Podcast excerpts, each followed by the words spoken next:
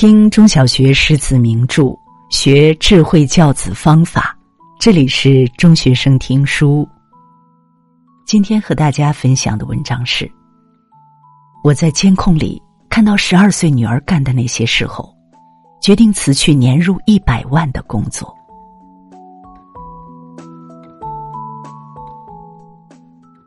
五一的时候，同城的堂妹和我说，她辞职了。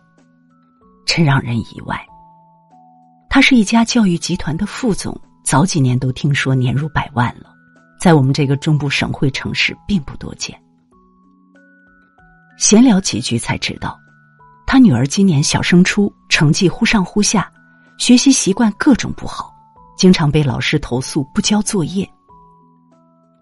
上个月有几天我加班到一点多，不放心他自己在家，透过监控一看，把我气坏了。半夜了，他竟然还窝在沙发里看电视，时不时还玩一会儿手机，一看就知道在刷短视频。他回家一盘问才知道，这种情况已经持续很久了，可女儿却屡教不改，让他非常头疼。说的多了，女儿反而更加叛逆了，让学什么都不学，让做什么也不做，一副无所谓的样子。他工作忙。老公又经常出差，家里经常只剩下女儿和一个做饭阿姨。眼看女儿就要上初中了，如果再任由她这么混下去，恐怕很难考入好高中，大学就更别想了。他这才决定辞去工作，回家陪孩子。那份工作他做了十几年了，残酷的职场没能淘汰他，最终是孩子的问题。把他召回了家，家里的亲戚都替他惋惜，可身为妈妈，我又特别理解他。俗话说：“把你的孩子养好，就是在赚钱。”教育好自己的孩子，比年入百万更有意义。缺少陪伴的孩子，更容易成为问题孩子。教育学者尹建莉说。把养育责任推给保姆、亲戚的家庭，孩子受到的伤害不会立刻呈现，但日后会给全家带来更大的麻烦。他遇到这样一个案例：有一个十岁的小女孩，学习成绩不好，性格也很怪，天天跟父母吵架起冲突。但她其实很可怜。她三个月大时，妈妈就上班了。把包括陪睡在内的所有管教责任丢给了保姆，爸爸则每天早出晚归，很少有机会跟孩子相处。久而久之，女孩就对保姆产生了深深的依赖，每次保姆回家，她都难舍难分。但女孩四岁时，因为发生薪酬矛盾，父母辞退了保姆，又为她找了一个新保姆。女孩对新保姆很排斥，天天哭闹。于是又换了一个保姆，依然相处不好，只好再换。在不断更换保姆的过程中，女孩长大了，不再闹了。父母仍然每天都很忙，经常只有女孩一个人孤零零在家，父母也不知道她每天都在干什么，想什么。直到有一天，学校通知家长说女孩旷课去见网友，父母才意识到问题的严重性。但已经太晚了。小时候，他没有跟父母建立过亲密的依恋关系，从心理上不依赖父母，所以也无视父母对他的管教和约束。束手无策的父母只好将他送到一个号称军事化管理的特殊学校，不听话就打。尹建莉因此感慨的说：“现在家庭教育中一个很大的问题是。”父母可以为孩子付出生命，却不肯为孩子付出时间和心思。父母对孩子最大的伤害，不是吼了他、骂了他，而是他最需要父母时，父母却不在身边。这样孤立无援的孩子，更容易成为问题孩子。四川有一个十三岁的女孩，早早辍学，逛酒吧，与陌生人在酒店约会。甚至因为一场打人官司被起诉。远在外地的妈妈回来后，母女俩大吵一通后，女孩趁妈妈不备，从四楼跳下身亡。跳楼前，他在短信里指责父母对他不管不顾。早在女孩八个月时，父母就双双外出打工了，她是跟着亲戚长大的。小学时，女孩还没有明显异常，上初中不久便开始叛逆，经常迟到，还化妆离家出走。亲戚管不住他，父母也拿他没办法。最后一次离家出走后，他再也回不来了。问题孩子只不过是需要父母时，只得到了失望。每失望一次，他的冷漠和叛逆就增加一分。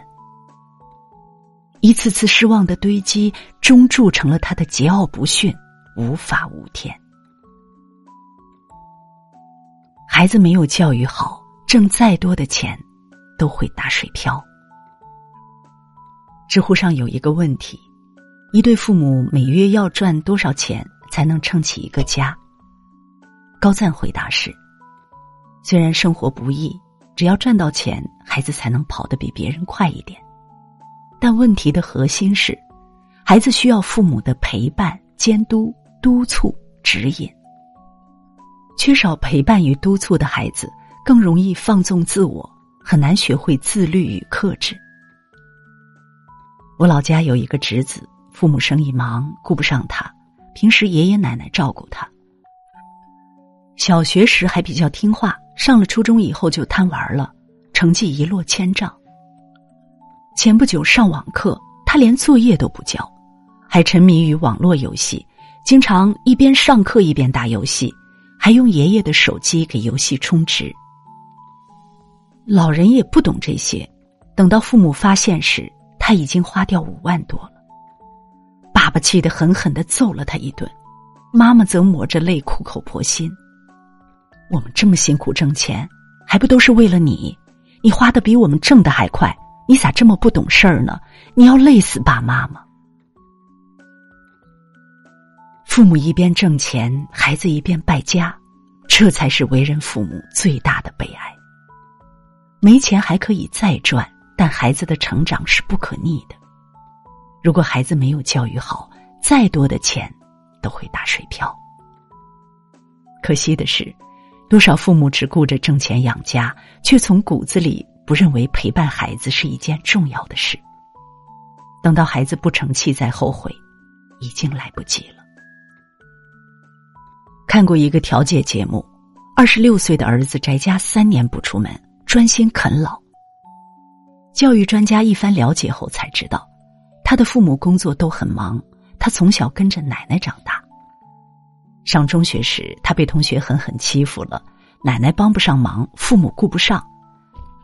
爸爸甚至还说：“有什么事儿别跟我说，我很忙，跟你妈说去。”没有亲人撑腰的他，越来越害怕上学，经常逃学。父母又把他送到封闭学校，自卑懦弱的他同样害怕待在学校，以至于越来越不敢接触外面的世界，变得越来越宅，没法外出工作。想起董卿的一番话，在教育孩子的时候，你选择了挣钱，不去管教孩子。等到孩子大了，你辛辛苦苦挣一辈子的钱，不够他败家一年。父母事业再成功，也弥补不了孩子教育失败的缺憾。教育无法试错，优秀的孩子都是陪出来的。儿童教育专家小屋说：“没有任何一份工作能把人二十四小时都陪进去。”只有重视与不重视。如果把孩子当成重要的工作，再忙都能抽出时间。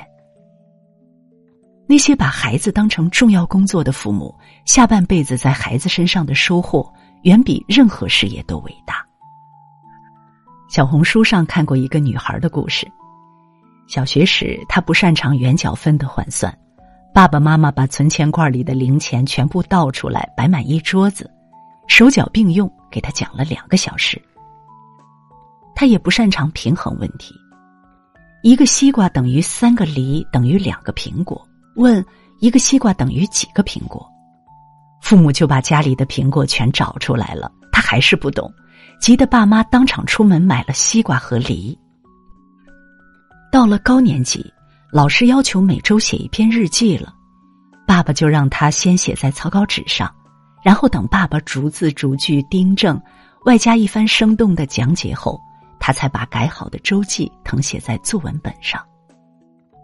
上了初中，父母知识水平跟不上他了，他不会的物理化学题，父母也不会。爸爸便去学习类的贴吧上发帖求助，妈妈则把一些文科类的资料大段大段的抄在书上，只为了帮他节约更多写作业的时间。高中时，他住了寄宿学校，每两周回家一次，父母就为他做好各种准备。为了让他更好的备战高考。妈妈还请了年假，每天变着花样为他做美味营养餐。那年高考，他考上了北大。记忆中的中小学没有苦逼的刷题，只有父母陪伴自己的种种温馨。朗读者里有一段话很感人：陪伴很温暖，它意味着在这个世界上，有人愿意把最好的东西给你。那就是时间。父母花在孩子身上的每一分钟、每一个小心思都不会浪费。愿意在孩子身上花时间的父母，才能培养出优秀的孩子。最后，我想给大家讲一个发人深省的寓言故事。